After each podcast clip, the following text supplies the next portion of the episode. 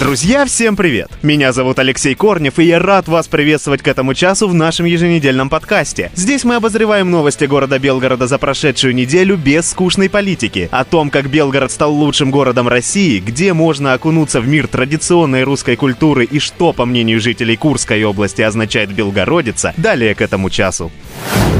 Каменотес вернется в Белгород с огоньком. Памятник добытчикам мела располагался на пересечении улиц Студенческая и Калинина, откуда был убран из-за строительства дорожной развязки. По словам главы администрации города Белгорода Юрия Голдуна, памятник установят на новом месте, интересно, правда, в каком, и добавят к нему подсветку. Каменотес появился в Белгороде в 2007 году. Автором монумента является, кто бы вы думали? Конечно же, широко известный в узких кругах Анатолий Шишков, имя которого гремит на всю Белгородчину после постройки фонтана на 100-метровке. Он является автором нашумевшего нашумевшей скульптурной композиции «Мальчика с гусем».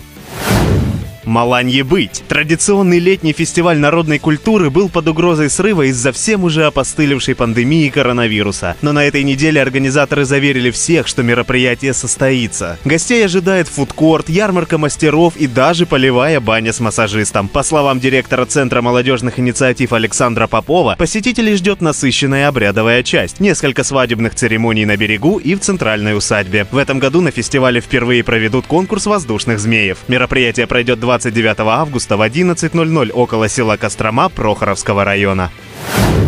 Наверное, он перепутал семена.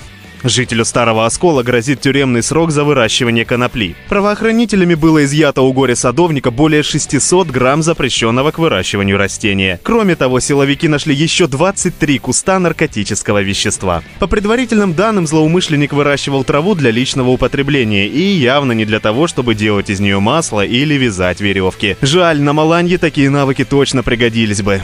А так ему грозит 10 лет тюрьмы.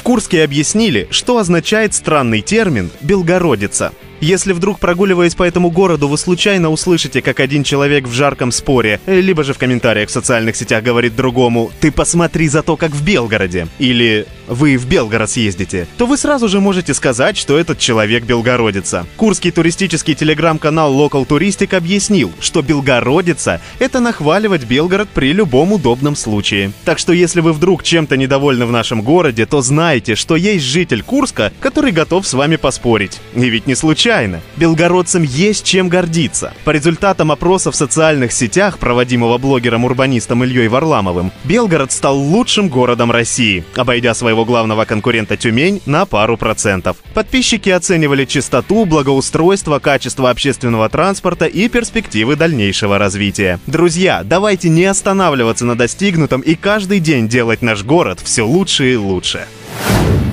Новости спорта.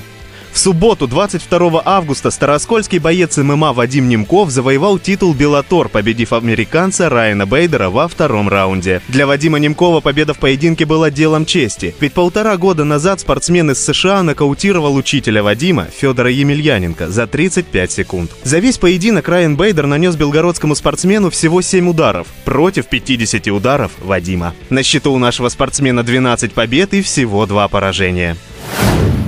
И о погоде на следующую неделю. По данным сервиса Гизметео, всю неделю белгородцев будет радовать теплая и солнечная погода, местами даже жаркая. Лишь в воскресенье 6 сентября ожидается небольшой дождь, так что не переживайте, мокрыми будут только глаза матерей первоклассников на школьных линейках. Но помните, что прогнозы погоды, как всегда, предварительные, поэтому внимательно следите за окружающей обстановкой. А с вами был Алексей Корнев, приятных выходных и услышимся на следующей неделе к этому часу.